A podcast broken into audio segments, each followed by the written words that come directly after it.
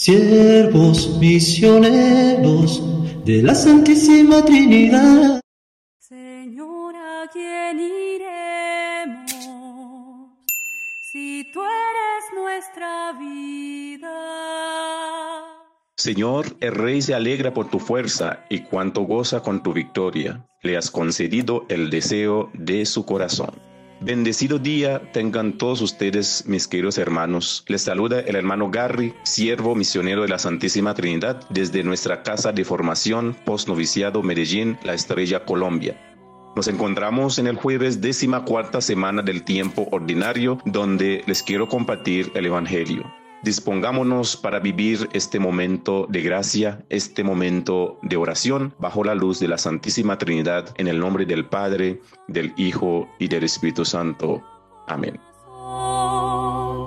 ¿A quién como a ti le pesan nuestros dolores, nuestros errores? Del Santo Evangelio según San Mateo.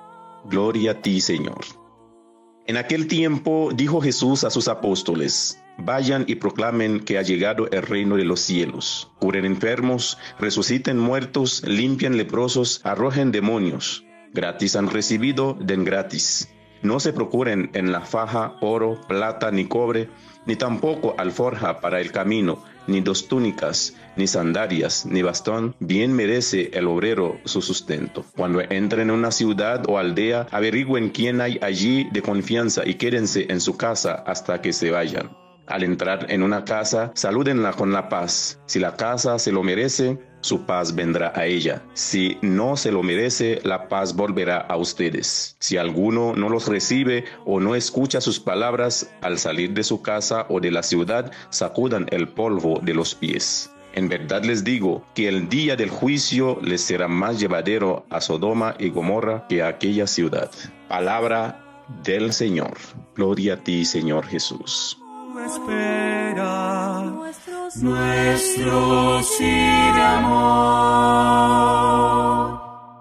Señor, ¿a quién iremos si tú eres nuestra vida? Señor, ¿a quién iremos?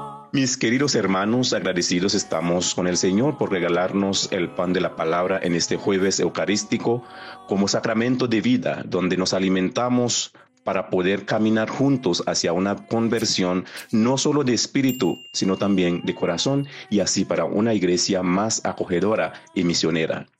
Una vez más, el texto del Evangelio de hoy nos hace recordar y afirmar que toda la misión de Jesús era la predicación del reino de Dios y él realizó esta misión haciendo obras de misericordia, es decir, transformar la palabra en obras concretas. El anuncio del reino de Dios siempre nos hace recordar no solo la misión de Jesús, sino también la de cada bautizado, que llevar la buena noticia a los más necesitados. Al escuchar este texto de San Mateo, debemos de preguntarnos, de hacer un examen de conciencia para ver cómo estoy predicando este reino en el lugar donde me encuentro.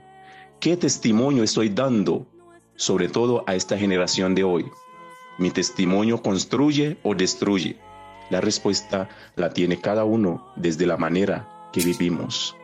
Mis hermanos, quienes tienen la experiencia de salir a misionar y más aún desde el hogar, saben que no hay nada más importante que llevar a Jesús. Es Él quien toma la iniciativa y quien en definitiva misiona. Nosotros somos simplemente sus instrumentos. Muchas veces, mucha gente piensa que evangelizar es una tarea de los ministros ordenados, de los misioneros, de los catequistas, de los teólogos. Hoy el Evangelio nos recuerda que el mandato misionero es para todos los bautizados.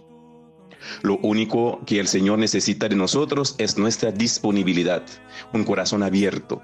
Tenemos que tener en cuenta que estamos a órdenes de Dios y por lo tanto podremos hacer todo lo que Él disponga.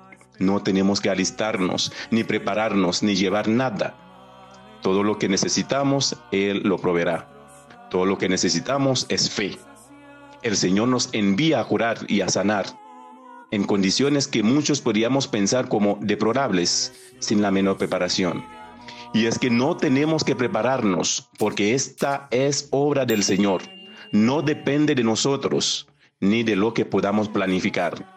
Tenemos que tener fe, creer en que Él se hará cargo de todo. No nos preocupemos por el dinero, por la comodidad, ni nada material. Todo lo que tenemos que hacer es transmitir el Evangelio. Debemos ir llevando la paz, la alegría, la esperanza al pueblo de Dios. Hoy el Señor viene a recordarnos que sin mí nada pueden, que nuestra confianza tiene que estar en Él y no en las cosas con las que llenamos nuestras mochilas de viaje, provisiones, plata, obligaciones, presiones, seguridades. Le pedimos que venga en este día y que ocupe el lugar, el lugar que le pertenece, el centro de nuestras vidas.